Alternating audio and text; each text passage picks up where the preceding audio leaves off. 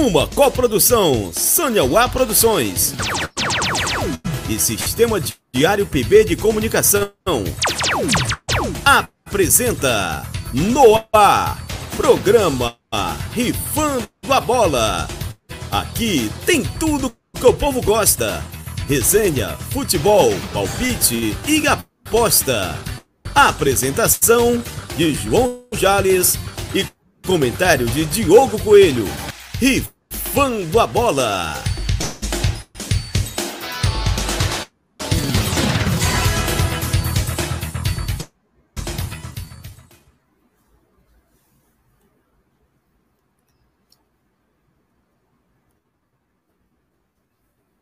Vamos chegando, galera! Muito bom dia, boa tarde, boa noite. Salve, salve, querida, querido ouvinte, telespectadora, telespectador, que está sempre por aqui nos acompanhando no nosso canal youtube.com.br rifando a bola. E você também, querida, querido ouvinte, que nos acompanha lá indexados no site da Rádio Diário PB em radiodiariopb.com.br. Semana de muitas comemorações. Ontem, aniversário do nosso querido comentarista Diogo Coelho, parabéns para ele, né? Aquela salva de palmas, soprou velhinhas e tudo mais, aquele Danone para comemorar.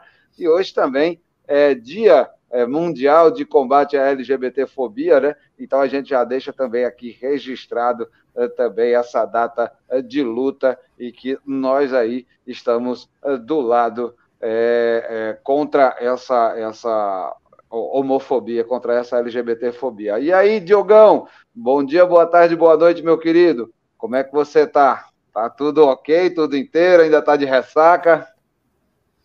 Bom dia, boa tarde, boa noite, Jales, queridos ouvintes. É um pouquinho de ressaca, mas inteiro, né? Feliz, como sempre, aí na batalha contra esse preconceito todo que, que a gente vive aí na, na nossa sociedade, né? E Feliz também pela essa, essa terça-feira histórica que vivemos aí, né? Não só pelo meu aniversário, mas pelo primeiro Fla-Flu na história da Copa do Brasil, um grande jogo que vamos comentar daqui a pouco, e também pelo clássico lá da, de Inter e Milan, lá pela UEFA Champions League, dois clássicos aí históricos acontecendo no mesmo dia, eh, duas equipes que têm o mesmo estádio, né? Então, uma terça-feira histórica, vamos chegando, tamo junto. É isso, né? O Mário Filho, também conhecido como Maracanã, no Rio de Janeiro, e lá na Itália, em Milão, os caras chamam de Giuseppe Meazza, quando o mando de campo é do Milan, e San Siro, quando o mando, ou melhor, Giuseppe Meazza, quando o mando de campo é da Inter, e San Siro, quando o mando de campo é do, do Milan, né? Tem essa história lá. Enfim, é porque fica no bairro de San Siro, mas é isso aí é outro detalhe, é outro, faz parte da lenda também do futebol italiano. Isso. E vamos que vamos, né, Diogão? Vamos ao que interessa, vamos trazer aí as notícias, trazer esses destaques aí do que rolou ah, nessa última semana, porque teve coisa muito interessante. Vamos começar de além-mar, vamos começar falando do futebol europeu. Quais são os destaques que você eh, tem aí para falar para a gente? Porque, enfim, Barcelona campeão espanhol né, na La Liga, e a gente tem aí a reta final de Bundesliga, Premier League, segue em aberto, né? E a festa de Nápoles não acaba, né? O campeonato italiano vai também se encaminhando para sua reta final, mas a torcida napolitana não cansa de festejar esse título histórico. E também a hora da verdade na Champions, aí, como você bem falou, é, o duelo, uh, o derby de Milão. E aí, Diogão, muita coisa rolou no velho continente, né, cara? É, começar parabenizando o Barcelona, né? Mais um, um título espanhol aí, né? Barcelona que começou a temporada ali sem, sem saber muito o que iria acontecer com esse Barcelona, que está em reconstrução, mas conquistou um campeonato espanhol com bastante tranquilidade até, né? Tá ali com, com, chegou a 85 pontos, 14 pontos à frente do Real Madrid. Então, aí com cinco rodadas de antecedência, Barcelona conquista esse título, mais um título espanhol para a equipe do Barcelona. Parabenizar o Barcelona.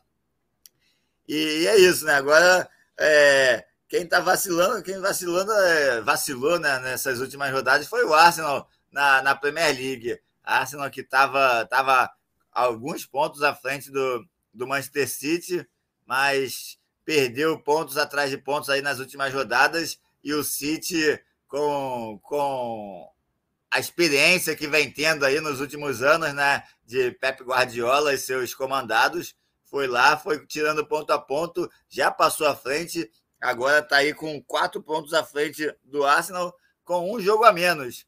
Ou seja, o City vai, vai caminhando para mais um, um, um, título da Premier League, aí, se não me engano, o, o terceiro seguido, né? Então, é, City vem muito bem aí com o Pep Guardiola e na expectativa desse jogo aí de hoje à tarde, né? City agora, os torcedores do City estão nessa expectativa de chegar a mais uma final, mas tem o, o grande Real Madrid pela frente para passar. Jogo agora na Inglaterra. O primeiro jogo foi 1 a 1 então promessa de mais um jogão agora à tarde entre Manchester City e Real Madrid. Vamos, vamos acompanhar, ver o que, que acontece, né? E na Bundesliga, para completar aí o, o, o, giro internacional, o Bayern vai, vai disputando aí com o Dortmund, né? É, ponto a ponto, o Bayern está com 68, o Borussia Dortmund com 67, os dois com o mesmo número de jogos. Então, o Dortmund tentando tirar essa, essa hegemonia do Bayern na, na Bundesliga Vamos ver se dessa vez o Bayern perde essa, essa competição, que ninguém aguenta mais o Bayern ganhando a Bundesliga lá. Vamos ver. Estou torcendo bosta, ótimo. E é isso aí. É, meu irmão, tá para brincadeira não. Realmente essa reta final no calendário europeu tá trazendo fortes emoções. Quem diria aí que o Bayern ia estar tá patinando aí na reta final do alemãozão e o Dortmund chegando aí fungando no cangote. É, meu irmão, tá para brincadeira. E aí, vamos falar então de futebol brasileiro, vamos, vamos voltar aqui para as nossas terras brasileiras, porque hora da verdade na Copa do Brasil, Diogão. Começaram as oitavas de final. Ontem a gente teve aí o Fla-Flu histórico na Copa do Brasil, primeiro jogo dessas oitavas de final, jogo de ida de Fluminense e Flamengo, 0 a 0 no gramado, no placar é, do Maracanã. E no gramado, muita coisa, né? muita polêmica, toda a rivalidade que o Flamengo e Fluminense, Fluminense e Flamengo garantem sempre que se encontram, né? Exatamente. Jogaço, jogaço no Maracanã. Flamengo dominando a partida, né? Desde o, desde o início do jogo. Bem melhor do que a gente viu o Flamengo da, da final do, do estadual, né? Com o Vitor Pereira. Sampaoli conseguiu armar muito bem a equipe para é, deter esse Fluminense que vinha jogando muito bem, mas ontem não mostrou todas as suas qualidades que vinha mostrando nas outras partidas. O Flamengo conseguiu é, parar o Fluminense ali na saída de bola, atacou bastante, mas pecou na hora da, da finalização, né? não conseguiu fazer, fazer o gol da vitória. Mas foi um Flamengo que jogou, jogou bem melhor que o Fluminense desde o início da partida mas mesmo com um jogador a mais, depois que o Felipe Melo foi expulso ali, né? Naquela falta, era o último homem, é, parou o Gabigol, foi expulso, ao meu ver, justamente, mas o Flamengo não conseguiu valer, fazer valer ali a, a sua superioridade numérica. Acho que o Sampaoli errou nas substituições, tirou a Rascaeta e Everton Ribeiro e todo flamenguista sabe que não se tira Rascaeta e Everton Ribeiro na, na mesma partida. Se vai tirar, tira ou um ou outro. Tirar os dois, aí perde toda a armação ali do meio de campo. Ele ainda pôs o Matheus França, que é um armador, mas não tem a mesma qualidade do, dos dois. É, e aí acabou que o Flamengo, com um jogador a mais, atacou menos do que quando estava quando tava no, no é, com a igualdade numérica em campo, né? E e não conseguiu mais é, armar, é, fazer muito, muitas jogadas ofensivas, tentou ali chuveirinho dentro da área, mas aí o Flamengo meio que se perdeu depois das substitu substituições do, do Sampaoli e o jogo acabou ficando 0 a 0 com, com detalhe para Arrascaeta, né, que não, não fez uma grande partida, acabou perdendo duas grandes chances na cara, uma no primeiro tempo, depois da, do rebote da, na trave do Gabigol, a bola voltou no pé dele, ele chutou errado por cima, e depois numa cabeçada no segundo tempo também, sozinho na pequena área, cabeceou por cima. Então, podemos dizer que foi um resultado que a, a, a torcida do Fluminense comemorou bem mais do que a do Flamengo. E tudo, tudo aberto para o segundo, segundo jogo não, dessa decisão. Sei não se a, se a, torcida do Fluminense comemorou tanto assim, não, como você está dizendo, porque meu, pelo, pelo movimento nas redes sociais, a galera tricolor tá, tá aí na bronca, principalmente com a arbitragem. Isso é um assunto que a gente vai tratar daqui a pouco também sobre essas questões não, de arbitragem. Eu, eu já, eu Mas enfim, né? No, já, só, eu acompanho ali no Maracanã. No Maracanã, a torcida do Fluminense comemorou muito mais no final da partida do que a torcida do Flamengo. Tava, quem gritava no final do jogo no Maracanã era a torcida do Fluminense. Rede social é muita historinha aí para acompanhar.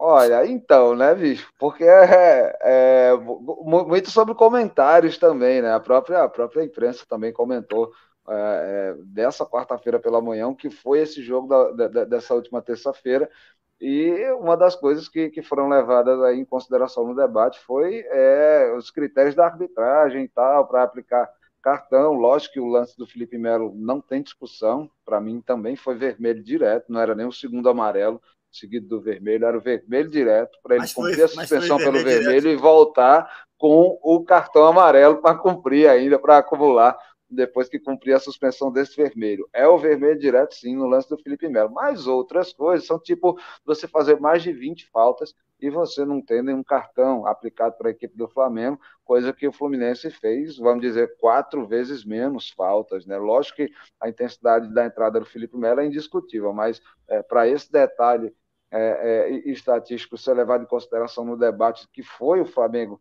e Fluminense, o Fluminense e Flamengo de ontem na Copa do Brasil, é uma coisa, inclusive, que a gente vai, vai comentar mais um pouquinho, vamos desdobrar, descascar mais isso daqui a pouquinho, na metade do programa, no miolo, quando a gente for falar da arbitragem.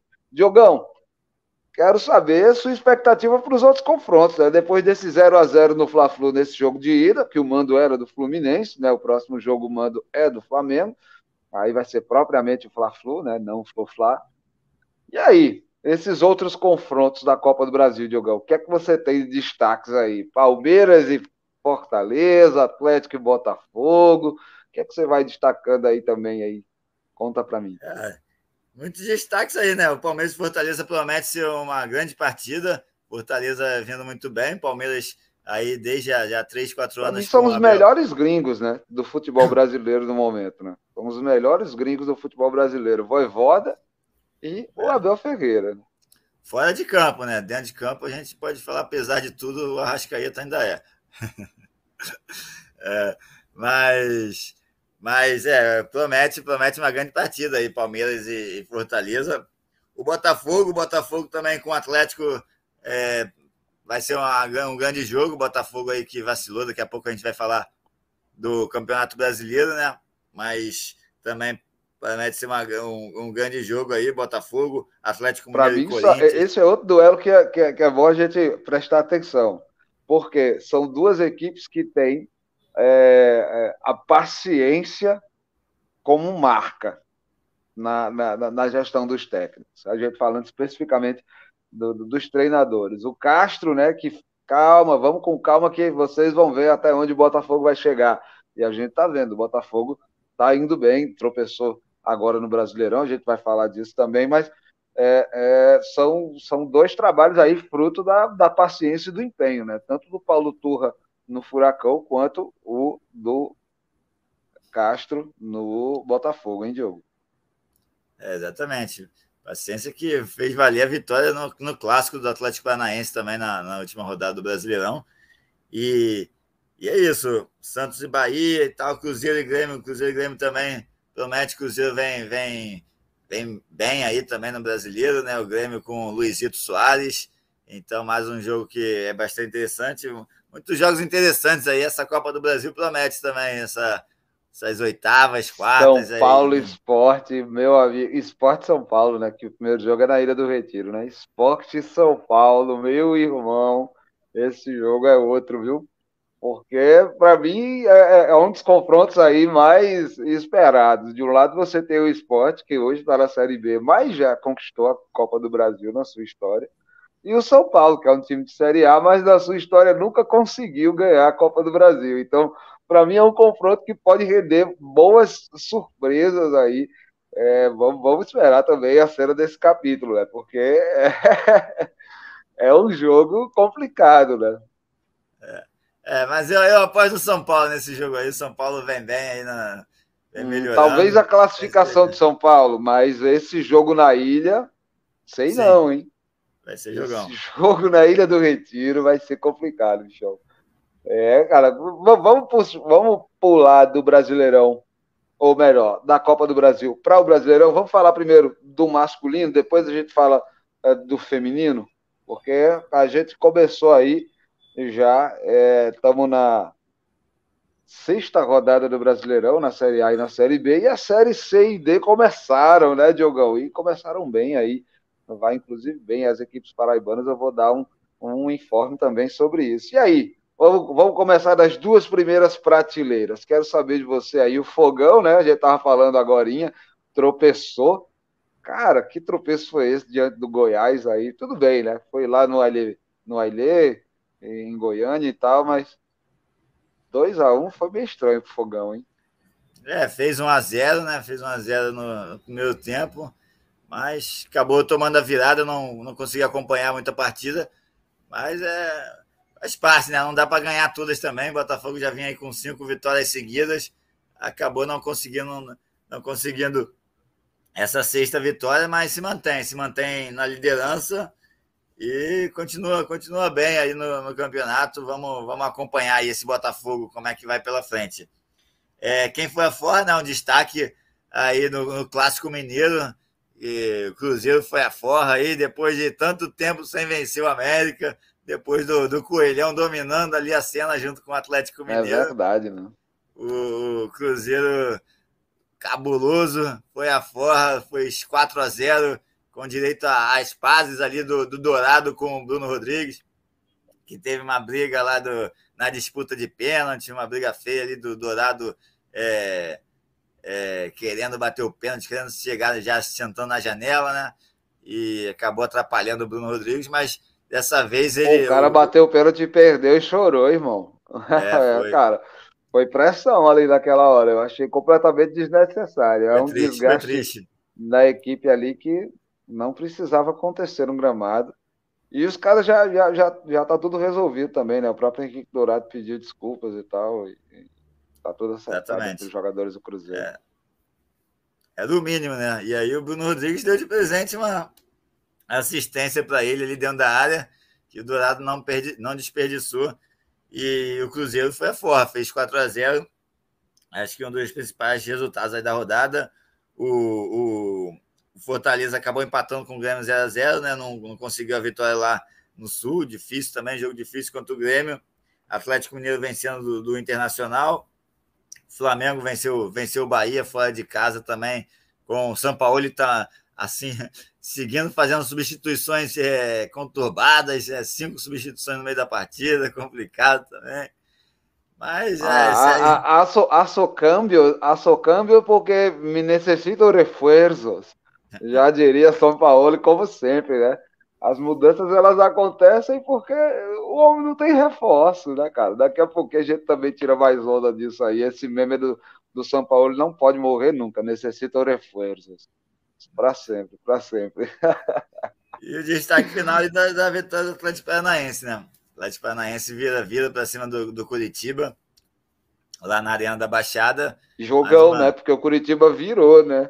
O sim, Atlético sim. fez um, o Coritiba fez 2 a 1 um, e o Atlético revirou para 3 a 2 Clássico Atletiba, assim. né, cara? Atletiba.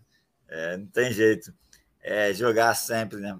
E a batalha dentro de campo. E Pablo, é Pablo, Pablo fazendo o que, o, que, o que sempre faz, né? Que é dar, dar felicidade para a torcida do Atlético Paranaense e causar raiva e frustração em quem esperava que ele fosse fazer alguma coisa no São Paulo. É isso, né? É. Pablo é complicado. Pablo é Salvador do Atlético. É, é, problema, Bagre do São Paulo. É, é, uma figura mesmo, o tal do camisa 92 do Furacão, né, cara? vamos que vamos, Diogão. E aí?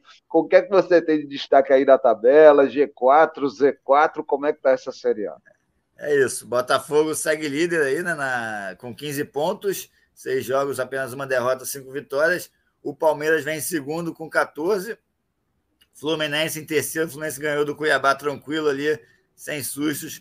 2 a 0 está em terceiro com 13. E o Cruzeiro aí, ó, chega, Cruzeirão cabuloso na quarta, fechando o G4 com 12 pontos, empatado com o Atlético Paranaense, também com 12. E o Atlético Mineiro fecha o G6, né? Esse G6 aí que também é um G4 que normalmente vira G6. Atlético Mineiro fechando o G6 aí com 10 pontos. O Santos vem, Santos vem sétimo aí com 10 pontos. Fortaleza em oitavo também com 10 pontos. Flamengo aí chegando na primeira página do campeonato com 9 pontos em nono lugar. São Paulo empatado com o Flamengo está em décimo com 9 pontos também. O Grêmio em décimo primeiro com 8 pontos. Internacional em décimo segundo. A dupla, dupla Grenal aí juntos. Décimo, décimo primeiro décimo segundo, né? Grêmio com oito, Internacional com sete pontos. O Bragantino vem empatado com o Inter também com sete pontos. O Bahia vem em 14 com seis. Goiás empatado com o Bahia, assim como o Vasco. Goiás em 15, Vasco em 16 também com seis pontos. E abrindo a zona de rebaixamento está o Corinthians. Corinthians aí do Lucha, que ainda não conseguiu vencer, né? Com o Lucha... É isso, pô, fechou. É. O detalhe, né? Foi o clássico do Paulista aí, São Paulo e Corinthians um 0x0 que o Lucha falou, porque tem que comemorar empate, é isso aí. Ó. Não, e foi, e foi a, a, aquela desculpa, né? Capaz, os dois estão sob pressão. O São Paulo precisa quebrar o tabu, a gente precisava sustentar o tabu. Sustentamos o tabu, o São Paulo não perdeu e tá tudo bem para todo mundo. É isso. Ou não, ou não, porque o Corinthians sabe é, fechou. O projeto, o projeto tá aí no Z4. E aí, completa esse Z4, jogão. É isso, Corinthians abrindo com cinco pontos, Cuiabá vem 18 com quatro, o Curitiba sem vencer ainda está com dois, e o América Mineiro também sem vencer, apenas um ponto lá é, na lanterna da competição. Situação aí do Coelho. É, cara, e a Série B? Série B que, rapaz, vamos comentar aqui, não é por nada não, mas o Guarani, hein, começou voando, mas depois, né? É, mas venceu, né? Venceu aí contra o Sampaio Correia em casa agora. Precisava, tá. né? Precisava. Meteu tá, três tá vitórias, G4, depois tá perdeu duas seguidas, a galera fez o que é isso? É, mas tá aí, Fala tá aí os seus destaques da segunda prateleira. É isso, o Guarani que voltou a vencer, tá, segue no, no G4, né? Ceará também buscando ali, buscando G4, Ceará que começou com menos, menos partidas aí da competição, né? tá começando, Está se recuperando agora. Ah, o esporte também, né? Tem dois jogos a menos, tá lá e é. tá na primeira página. É, o esporte melhor que o Ceará, melhor que o Ceará. O Ceará já está quase com, com seis jogos também, mas não, não, não tá ainda não tá muito bem, não. O esporte melhor, o esporte vai chegando aí para brigar pelo, pelo G4. E o Vitória, né? Vitória que está na liderança, mas acabou perdendo pro Atlético Goianiense dentro de casa, né? É, Eita, Vitória. Atlético Goianiense jogando, jogou melhor, jogou bem o jogo. O Vitória ainda tentou empatar ali, é, fez o 2 a 1 mas no final o Atlético Goianiense ainda fez o terceiro. Então, fez o terceiro, o Vitória diminuiu de novo para 3 a 2 mas não conseguiu o empate. Um bom jogo aí, Vitória Atlético Goianiense. Atlético Goianiense que vai, vai se recuperando também, chegando ao G4 sem perder. Com o Alberto ainda. Valentim lá, né? Alberto Valentim tá lá no Atlético. E o presidente do Atlético já avisou: quem for inseguro, não traga nem suas esposas para o CT. Digo logo. é, cara, ele disse que ele mesmo já pediu a esposa dele para não frequentar o, o CT do, do, do Atlético Goianiense. Vá só para a sede social do clube, deixa não passa lá pelo CT, não precisa ficar olhando jogador, não. Deixa que já deu problema em outro Atlético, deixa. deixa... Isso já deu problema no Cerrado, do Centro-Oeste, né? Na verdade. É, bicho, tá para brincar. Sim, então é isso. É, né? Porque você falou de Vitória líder, Vitória é o time da furança, aí falou do duelo rubro-negro com o Atlético Goianiense, o Atlético Goianiense é, é, é Alberto Valentim, Furança, tudo isso junto, aí é, acabei nada, lembrando uma coisa e outra. Nada do time da Furança. É, mas, mas tá no G4. Como é que tá o G4 da Série B? É, Vitória, primeira, primeira derrota aí, né? Tá igual o Botafogo, Vitória, cinco vitórias, cinco triunfos, né? Uma derrota. Não, cinco vitórias. cinco vitórias, uma derrota. O Criciúma, sem perder, está em segundo aí com 14 pontos. Criciúma que empatou com o Vila Nova fora de casa, empate também importante do, do Criciúma, está com 14 pontos. Atlético Goianiense chegou ali, né? Encostou no Vitória, agora também com 14 pontos, empatado com o Criciúma, sem perder também, os dois invictos, Criciúma e Atlético Goianiense. O Guarani voltou para o G4 com essa vitória, foi a 12 pontos, empatado com o Botafogo de Ribeirão Preto, que também vem fazendo uma boa campanha aí, ganhou do, do ABC, né? Coitado do ABC, perdeu. É, o ABC, que situação. É. Um abraço, Altani, rapaz, a gente parece que azedou. É. Depois que Altani veio aqui, o ABC. É, rapaz, que é isso, Diogão? Vamos passar aí, boas energias aí, pelo menos para garantir aí mais um título estadual, o ABC, que é o maior campeão estadual da, da, da história do futebol brasileiro. Vamos que vamos. Fala para mim aí. Vai, vai falando é, dessa tabela da Série B. É, aí vem o Vila Nova em sexto com 11, Mirassol em sétimo com 10, Chapecoense, Esporte e Novo Horizontino estão empatados com oito pontos, oitavo, nono e décimo lugar. Repeti também. Seguindo Ituano com 11, é, com sete pontos. O Londrina com 12 também está com sete pontos. O Ceará vem 13 terceiro com sete pontos. O Ceará não vem muito bem também, não. É, o Havaí, 14 com 6, CRB em 15 com 5 pontos, Sampaio Correia também com 5 pontos em 16. A Ponte Preta, empatado com eles, tá, também está com 5 pontos, abrindo o, o Z4. Aí Ponte Preta em 17 com 5, Tombense em 18 com 4, Juventude em 19 com 3 e o ABC ainda buscando a primeira vitória, apenas um ponto na lanterna da competição Vamos ver se o ABC começa a se recuperar aí. Situação complicada, capaz. Agora, quem está vivendo bem, cara, na Série C, vamos falar de Série C aqui rapidinho. Quem está quem tá vivendo bem na Série C é o Botafogo. Na Paraíba é o Belo. O Belo, depois de passar mais de uma década, a galera já tinha até apelidado o Botafogo da Paraíba de pai da Série C, que desde que fundaram a Série C, que o Botafogo disputa a terceira divisão do futebol brasileiro. E a galera já já tinha já virado já mito, tabu, né? Agora parece que o Botafogo realmente está aí é, rumando, é, lutando pelo acesso para a segunda divisão, né? Conseguiu mais um resultado interessante, empatou com o América de Natal fora de casa nessa última rodada da Série C e está bem aí é, na tabela de classificação, né? Bem posicionado o Botafogo na Série D os destaques são positivos e negativos. Positivo por quê? Porque o Souza, o Campinense e o Nacional de Patos estão bem posicionados aí na tabela do grupo 3, dessa fase de grupos da Série D, né? 64 clubes, meu irmão, oito grupos de oito, passam quatro. É, cara, eu tinha esquecido disso depois que o Campinense voltou para a Série D, lembrar de toda essa conta e está no G4 do seu grupo 3. Os quatro que passam, três são os paraibanos. Quem é o quarto colocado? O Santinha. O Santa Cruz está na quarta posição, fechando aí até agora os classificados do grupo 3 dessa Série D, na fase de grupos da Copa do Brasil. O líder é o Souza, né? Conseguiu aí duas vitórias em dois jogos. O segundo colocado é o Campinense, que tem aí uma vitória e um empate. Em terceiro colocado, o Nacional de Patos, e na quarta posição, Santa Cruz, o Santinha, é, fechando aí esse G4 do Grupo 3. Um abraço para o fiel, nosso querido Rafael, aí, torcedor coralino, que sempre está aí escutando a gente também aqui no Rifando da Bola. Sempre manda direct para a gente e tudo mais. Um abraço aí, Rafael Fiel.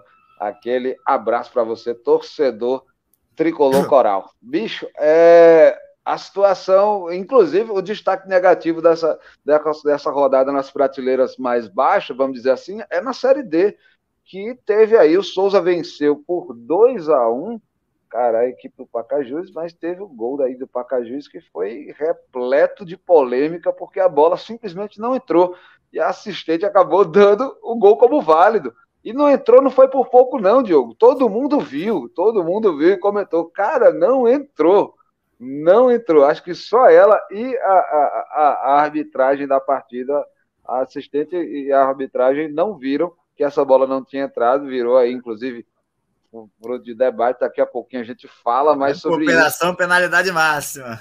Que é isso, cara. Já, solta o meme aí do Wagner Mancini. Solta o meme daquele pato. É. O patinho detetive lá, o, o, isso é esquema de aposta. Que é isso, cara.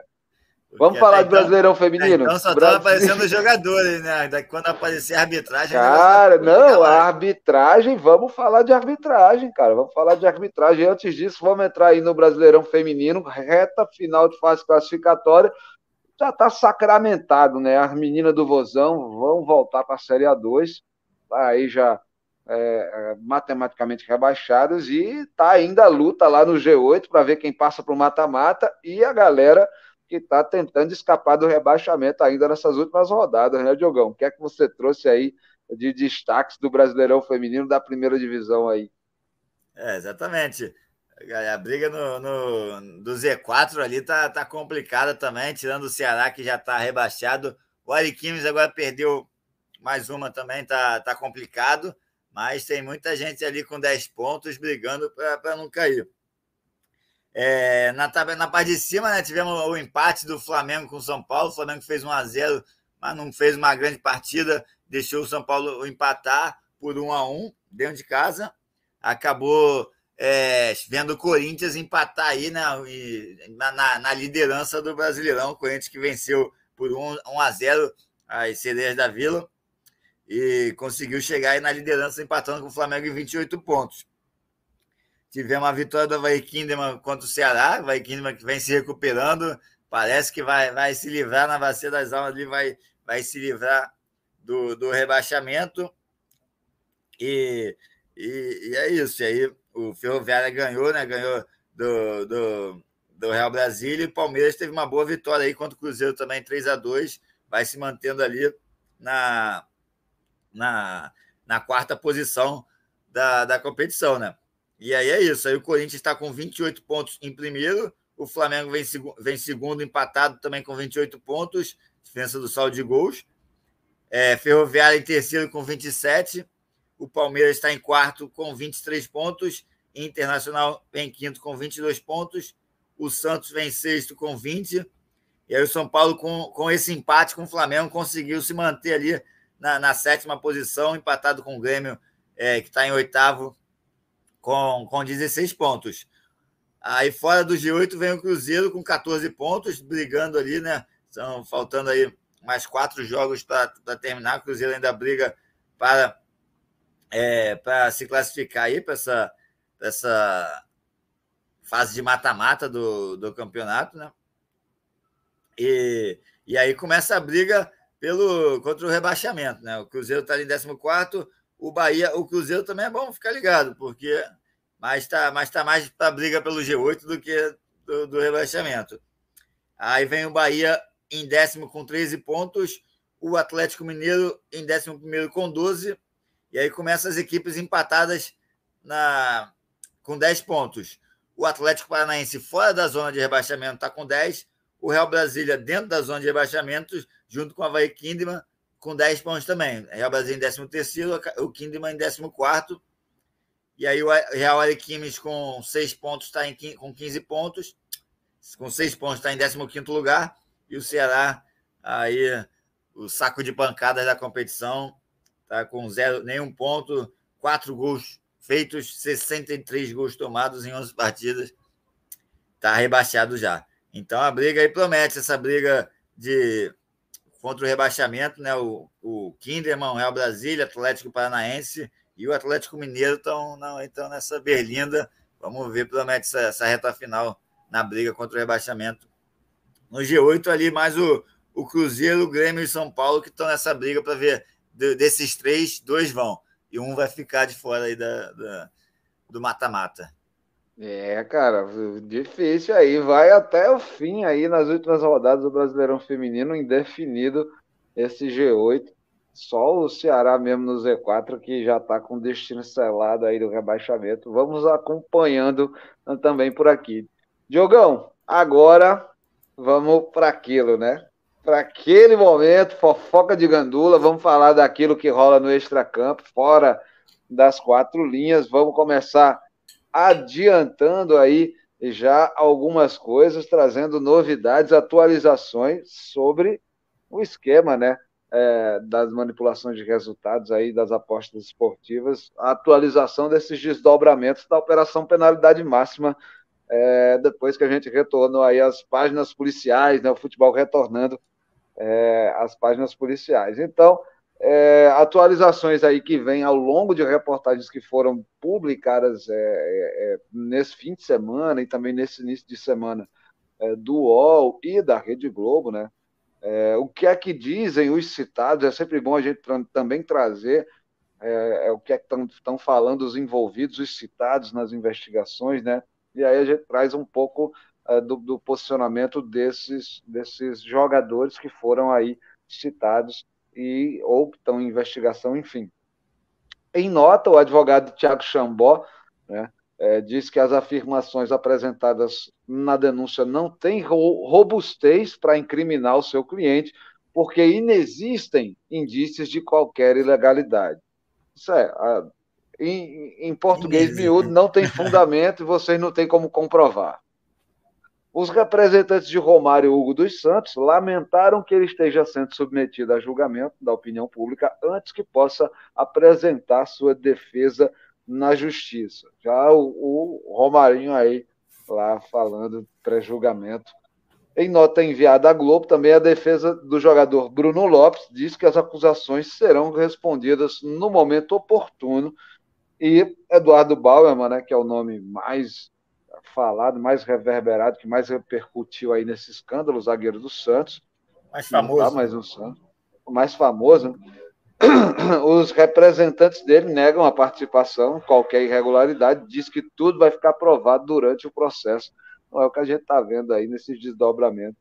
Quatro jogadores envolvidos já fizeram um acordo de cooperação com o Ministério Público e se tornarão testemunhas nos processos. Né? Kevin Lomônaco, do RB Bragantino, Moraes, do Juventude, Jarro Pedroso, do São Luís, e Nicolas Santos, do Novo Hamburgo. O Ministério Público vai seguir na investigação das mensagens do grupo e não descarta a possibilidade de manipulação em outros jogos aí é, do futebol brasileiro. Inclusive, há indícios de manipulação de resultados no Campeonato Paraibano. Diogão, alguma novidade, algum destaque também sobre essas atualizações? Você trouxe algo, alguma informação nova?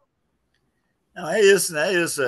É, esses jogadores, acho que tá na hora. A, a, maioria que a gente já viu aí de, de, de jogadores, a gente tem provas de, de áudios de, da, de WhatsApp, eles comentando. Então tem mais que assumir a culpa ali, é, como esses jogadores vêm fazendo, que você comentou, é, e fazendo acordo com o Ministério Público para denunciar, denunciar e falar tudo que sabe do esquema.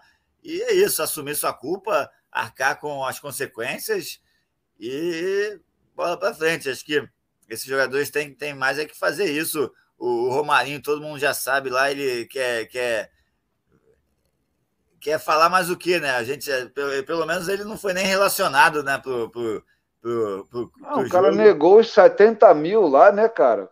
A galera, é. cara, 70 mil passaram na sua conta no mesmo dia, foi 15 mil, depois 5 mil, depois 50. Ele, não, não, eu não é. sei de nada disso. Cara, tá aqui, ó, no extrato da sua conta, quebra de é. sigilo, pá, mano, movimentação bancária. Ó, está mandando até filosofia lá, só sei que nada sei. É Sabe, parece aquele meme do cara, tô invisível, tô invisível.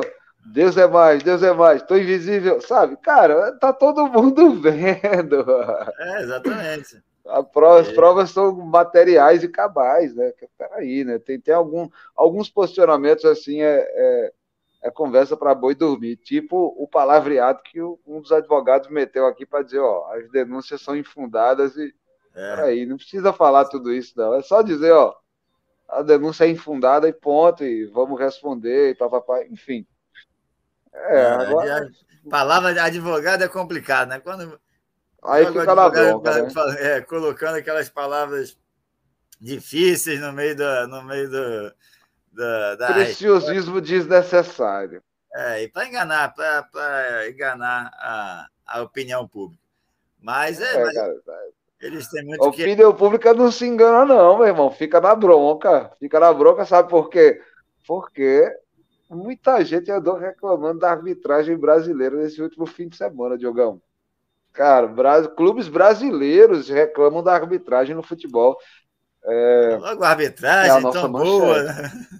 Peraí, né? O futebol brasileiro passou por um fim de semana turbulento. A rodada do Brasileirão Série A, pelo menos cinco clubes foram a público criticar a arbitragem. Vasco, Flamengo, Bahia, Botafogo e São Paulo reclamaram bastante sobre quem conduziu o apito em seus jogos. Curioso é que Flamengo e Bahia jogaram um contra o outro. Então, os dois times, Flamengo ganhou o jogo, mas reclamou da arbitragem. O Bahia perdeu e reclamou, perdeu em casa e tal, enfim. É, mas o Vasco e o Botafogo, o Vasco e o São Paulo, aliás, formalizaram queixa na ouvidoria de, de arbitragem, do Conselho de Arbitragem lá da CBF e tal, né? Cara, disseram que iam mesmo para a CBF prestar queixa sobre o assunto. A, a bronca não se resume só na Série A, não. Não é só na elite do futebol brasileiro que essa coisa acontece, não. A gente falou, inclusive, é, é, ainda agora, né, na arbitragem das outras divisões, os lances são mais bizarros ainda. Nos jogos entre Souza e Pacajus na Série D, lá na quarta prateleira, a arbitragem validou um gol onde a bola claramente não tinha entrado. Né?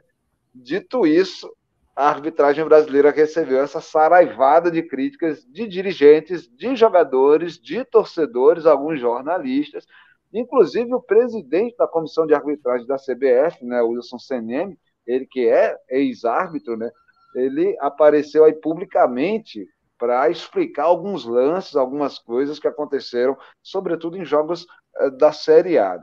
Enfim, é, a pergunta que fica, Diogão, e eu também quero saber de você, né? Acho que mais de maneira mais aprofundada, é como anda a qualidade dessa nossa arbitragem? Ela é tão ruim assim? que é que você acha, Diogo? Ah, ela é que a gente já vem falando há algum tempo aqui também no programa, né? É uma arbitragem que não é profissional, é uma arbitragem amadora que a gente tem no nosso futebol profissional. É uma arbitragem que a, a maioria dos atos tem outras profissões. É, não, então falta falta aí um profissionalismo da, da nossa arbitragem no geral, né? No, na, de, da série A, a série, a série D, é, e, e quanto mais para baixo a série, quanto mais inferior a, a, a, série do campeonato, a arbitragem fica pior ainda também. É, então é isso, a gente vai eternamente ficar falando dessa arbitragem enquanto não, não, não, a CBF não regularizar, colocar árbitros profissionais com concursos, com, com é, atividades físicas, né? Depois colocar uma arbitragem profissional, né? Uma arbitragem que, que seja a, a, o, a profissão principal do, do árbitro seja ser árbitro e não Pô, como Diogão, a gente tem. Mas, ó, mas veja bem, a gente tem, tem alguns, alguns nomes que são tipo os árbitros e árbitras de primeira linha do futebol brasileiro, vamos dizer assim, que são os melhores, os mais prestigiados, os que apitam, vamos dizer assim, jogos mais delicados, jogos mais complicados, seja pela conjuntura da competição, seja pela conjuntura do local, de rivalidade entre os. Enfim, é, por, por motivos, a, vamos dizer que a CBF é, é, possui um, um, uma certa lista de, de árbitros prestigiados. Não, isso não é uma coisa aberta tal para todo mundo falar, mas é uma coisa que a gente consegue perceber que determinados árbitros pegam determinados perfis de jogos e outros árbitros não. Aí a gente vê, por exemplo, é, é, esse, esse mesmo árbitro, esse mesmo árbitro tendo critérios diferentes para aplicar em, em situações semelhantes, em partidas diferentes ou até na mesma partida é, mesmo esse, esse, esse, cara, essa mulher, é, é, sendo, sendo árbitros de primeira linha, cara, assim, tudo bem, os caras não são, não são profissionais, mas são, são os melhores árbitros do país, é a galera que tem ali o, o distintivo da FIFA, né, colado do lado da CBF, então, assim, é uma coisa que, que é responsa, é uma coisa que, que não é pouca coisa. A gente tem, tem, tem escutado, inclusive, queixas dessa, dessa arbitragem. Mas isso não é um, uma coisa também é, é, isolada do futebol brasileiro. O futebol europeu também tem inúmeros programas na TV inglesa que os caras vivem reclamando de arbitragem. É, é, é complicado em, em todo lugar do mundo.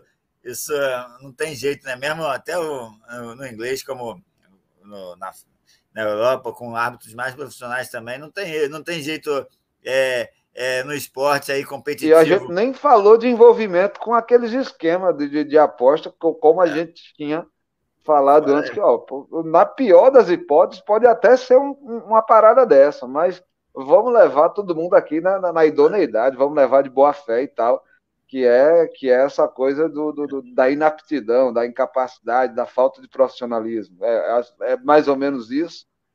É isso. E, e, até na, até, mas é, a arbitragem é complicada em qualquer esporte, até na NBA, que a gente tem acompanhado aí no, no canal também do Refã da Bola.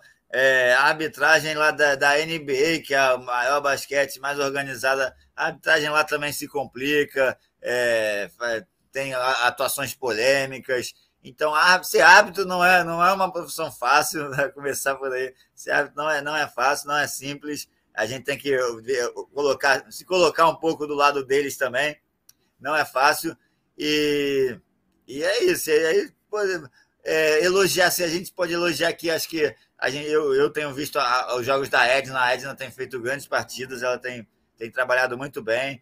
É, o Daronco também, apesar daquela situação que ele teve lá com o Hulk, é, ele também tem feito. A galera falou muito do Daronco agora, principalmente nesse jogo do, do, do, do Fla-Flu é, ontem. Não, eu acho que ele foi bem, ele foi bem, tirando a situação lá do, do Gabigol, que pisou na, na perna do, do Manuel, do, do pois Samuel é, Xavier. E o fato do Flamengo ter feito quatro vezes mais faltas que o Fluminense e não Mas aí foi faltinha de meio de, de, foi faltinha de, então, de, briga pela bola ali na saída de, de jogo. É, Diogo, aí, mas aí a, a, a arbitragem também, também a arbitragem no, fala que pela intensidade ou pela quantidade, né? O Felipe Melo chegou no Gabigol que nem, que nem um louco dando, dando um tostão nele no, no primeiro tempo também, não recebeu nem cartão, foi nem falta foi, foi mas aí, mas aí é o lance então, da menos, intensidade da frequência, né? Ou você faz várias você pode tomar um, um, uma advertência, você pode tomar um cartão porque você fez várias faltas hum, para parar a jogada. Ele chegou, ou você pode tem... tomar porque fez uma falta dura.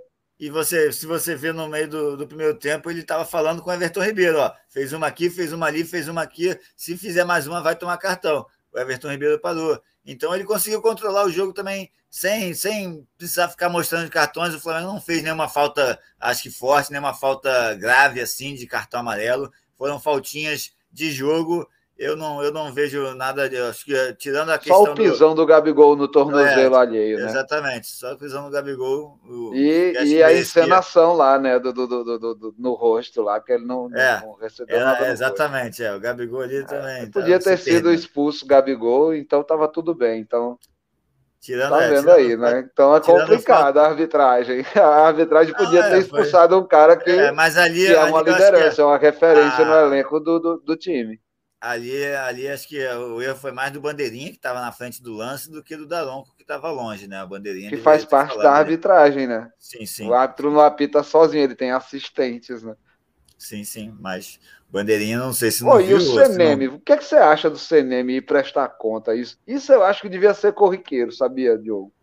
Acho que a CBF devia ter no canal deles ali na, nas redes sociais o Seneme uma vez por semana analisando um lance de, de, de, de cada divisão do Campeonato Brasileiro, tá ligado?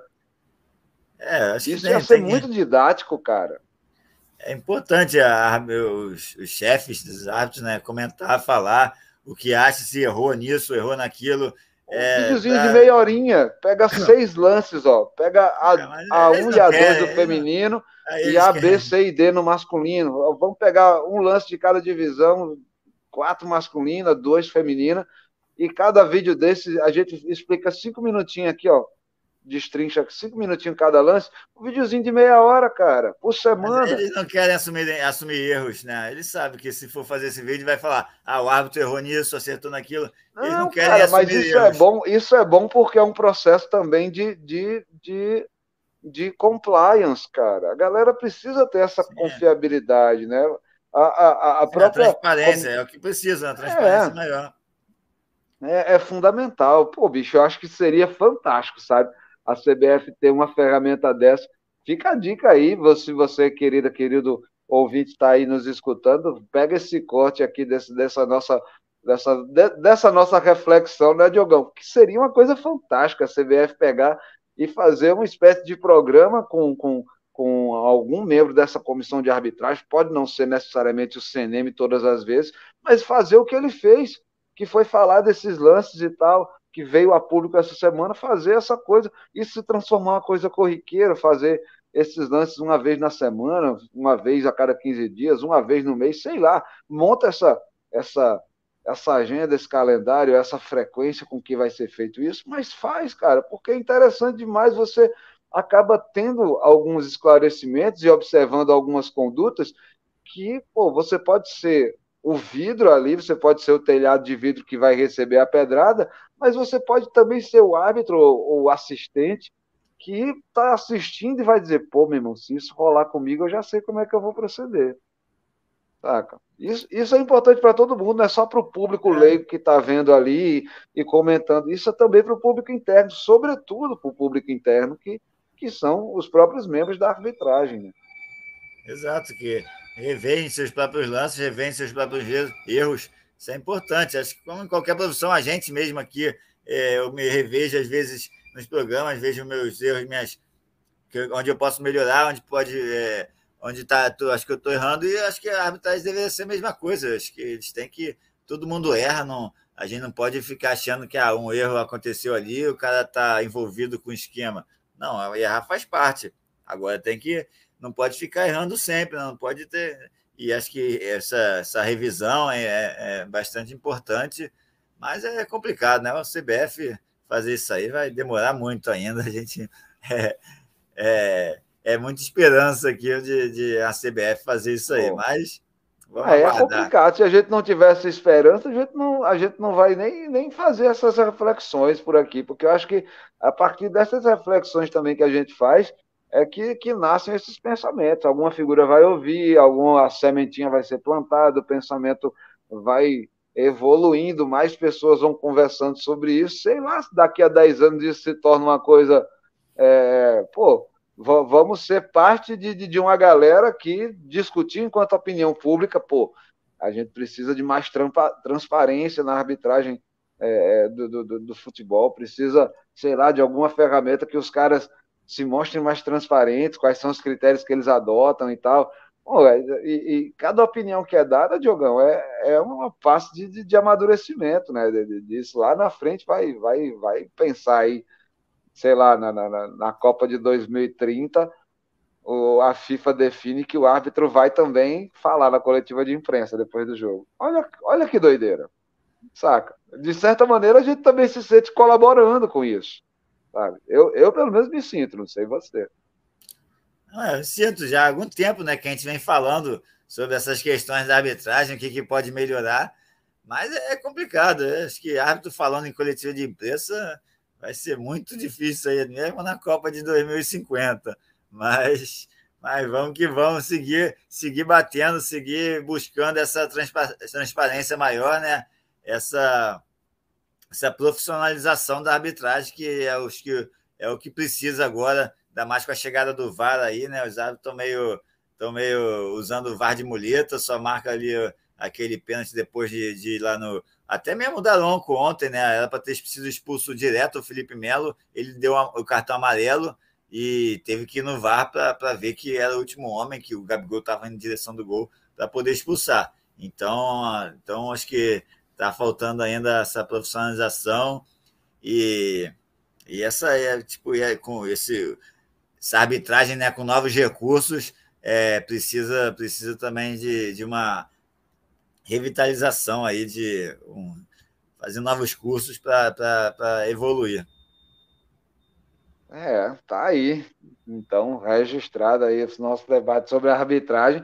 Vamos vendo né, o que, é que acontece também sobre esses avanços. Eu ainda acho boa a ideia lá do, do canal da CBF e o CNM de de showman ali, parecendo, sei lá, um apresentador de, de, de Você acha que ele vai querer ficar tomando porrada ali? Não, não vai mesmo. Vai nada, cara. Vamos para a reta final do nosso programa, vamos falar de palpites e pitacos, então. Trouxe, trouxemos aqui uma lista boa aqui de duelos, é recheada. Dessa vez, essa semana, a gente trouxe uma lista no capricho. Vamos falar de Europa League, né? Sevilha e Juventus, jogão. Sevilha e Juventus. Sevilha e Juventus pela UEFA. Eu te falei do Sevilha, eu te falei do Sevilha na última vez. Ganhou. demais o Sevilha, né, cara? Será que a Juventus consegue é, reverter? Porque o empate na ida foi, foi de matar, né, cara? É. Foi, não, foi vitória do Sevilha, né? O Sevilha venceu por 1x0, se não me engano. Foi, foi vitória é, do Sevilha, 1x0 do Sevilha. Ah, não, o Juventus empatou no finalzinho, foi isso foi, mesmo. Foi, mesmo, foi empatou mesmo. no final, Juventus. No, na, depois dos acréscimos já, a torcida a bacia Juventus, das almas. A torcida do Juventus, da Juventus até chorou com, com esse empate ali, com essa... Realmente. Pelo amor de Deus, né, cara? Não, não, tá, tá fora da disputa do campeonato italiano. O Napoli foi lá e ganhou. E vai, vai cair também na Europa League. Tá vendo a Inter e Milan se matando que... na Champions. Aí vai, é isso. Eu acho que cai, acho que cai, vai ser 2x1 um Sevilha hoje, ontem, amanhã, né? Amanhã é o jogo. Isso, quinta-feira. 2x1 um Sevilha, acho que a Juventus cai, o Sevilha segue na disputa, mais uma vez. Rapaz, olha, eu não sei não, viu? Eu acho que a velha senhora vai, vai de botox. Vai segurar o empate, vai definir esse negócio nos pênaltis. Acho que a Juventus passa nos pênaltis. O Sevilha é copeiro demais, cara. É impressionante o Sevilha, como ele é copeiro. É isso. Eu vou, eu vou no azarão, eu vou na velha senhora. Juventus passa. Empate no tempo normal, mas o Juventus. Sevilha é, só cai quando pega o Vila Real. Quando pega o Vila Real, aí o Sevilha cai. Aí é complicado também, né? Outro gigante também na Europa League, o Vila Real. Outro, outro próximo duelo, Bayer Leverkusen versus Roma. Esse jogo é lá na Alemanha. E aí? Roma ganhou o primeiro, né? Se eu não me engano, ganhou o primeiro. Eu acho Cara, que dando empate e a Roma passa. Eu acho também que a Roma passa. Não vai. Lamento Leverkusen, mas a Roma tem mais time, né, cara? Eu acho que é isso, né? É isso. Roma, Roma, Roma. É, é consenso, consenso nosso, então. Próximo duelo: Newcastle e Brighton na Premier League, duas equipes que são bem interessantes. Né? O Newcastle, que é o novo primo rico, né? Novo rico lá. É, recentemente aí teve a injeção financeira, um elenco muito bom, tá lá no G4 da Premier League. E o Brighton, que é um time. Vamos dizer assim, um time de meio de tabela, sabe? É um time que não é tanto lá de cima do topo, mas também não, não costuma passar vergonha não costuma lutar contra rebaixamento e tem um departamento de uma categoria de base bem interessante, né? Os caras do Brighton. Então, é, tá inclusive fazendo uma ótima campanha nessa temporada da Premier League, por isso que eu acho que acabou vindo parar aqui esse palpite Newcastle contra Brighton na Premier League. E aí, Diogão? Vai ser na casa do Newcastle. Aí vai ser vitória do Newcastle, né? Apesar de toda essa esse lobby que você está fazendo pro Brighton aí, o Newcastle ganha, ganha 2 a 0 Newcastle. Rapaz, o Brighton deu trabalho na última rodada da Premier League, hein? Sei não, viu, cara? Eu vou, vou, eu vou usar aqui. Eu acho que o Newcastle vai empatar esse jogo com o Brighton. Brighton belisca um pontinho fora de casa. Na casa do Newcastle, eu acho, viu? Por isso que eu fiz o lobby todo para falar do Brighton. É um time bom, cara. É um time bom. É um time meio de tabela ali parecido com que, o que estava fazendo o, o RB Bragantino ali no, no, no, no, na crista da onda ali do Barbieri, naquela época que o Barbieri estava voando, tinha Claudinho, Arthur, pronto. É mais ou menos a, a mesma conjuntura, vamos dizer assim. Aquele RB Bragantino lembra muito é, o Brighton, dadas as respect os respectivos cenários e as proporções. É um time também que tem chegada e tal, mas também não é um time classicão. Próximo duelo, vamos de Série B? Em Série B aqui na nossa lista, Mirassol e Vitória. Você que estava aí falando do Vitória. Vitória visita agora o Mirassol no interior paulista. E aí, vai dar Mirassol ou vai dar Vitória, Diogão? Acho que vai dar Vitória. Acho que o Vitória volta a vencer é, na, competição. O time da Furança. Eu também acho. Vai dar vitória em cima do Mirassol. O time da Furança vai conquistar três pontos aí no interior paulista. Atlético Goianiense e Havaí. Esse jogo, meu amigo, é outro jogo que promete, hein, Diogão? É, aí vai do Atlético, né? Vai do Atlético. O Havaí não vem muito bem aí na competição, Atlético vai invicto ainda, né? Acho que ele segue, segue bem aí no rumo para voltar à Série A do Brasileirão. O Atlético está vindo bem, acho que ganha mais uma. 2 a 0 Premier League, Premier League. Premier League, Liverpool e Aston Villa. Duas equipes que não estão lá muito ok nessa temporada. Tava todo mundo aí cheio de expectativa. O Liverpool não correspondeu, o Aston Villa também. E aí? É, tá com a cara de empate esse jogo ali. Tá com a cara de empate, um, um a um, sem muita graça. Esse, lá em Enfield. Olha, é. deu até placar exato, hein? Rapaz, eu vou, eu vou. Posso assinar junto no bolão? Vou botar esse 1 a 1 Sim. também, viu? Liverpool e Aston Villa. Tá com cara de empate esse jogo e pela, pelo andar da carruagem, as duas equipes não têm feito uma temporada boa. Hum, tá cara de empate mesmo. É, vou ficar no empate também. Agora, para finalizar, uma sequência de Brasileirão Feminino aqui. Rodada do Brasileirão Feminino começar por Internacional e Bahia. Bahia que está aí tentando dar aquela escapada, né? É. O Inter, o Inter aqui. É, vou, vou, vou, vou de Vai Bahia. lá no Rio Grande do Sul. Sério? Eu, sinceramente, lamento aí as meninas do esquadrão, mas eu vou, eu vou de Inter. As gurias coloradas jogando em casa tem um retrospecto bem, né? muito melhor. Bem. É, vou, vou na zebra, vou na zebra. Bahia querendo Pro, Próximo aí. duelo. Santos e Atlético Mineiro. Sereias da Vila e Vingadoras desse jogo vai ser lá em Santos. É, vou de Santos.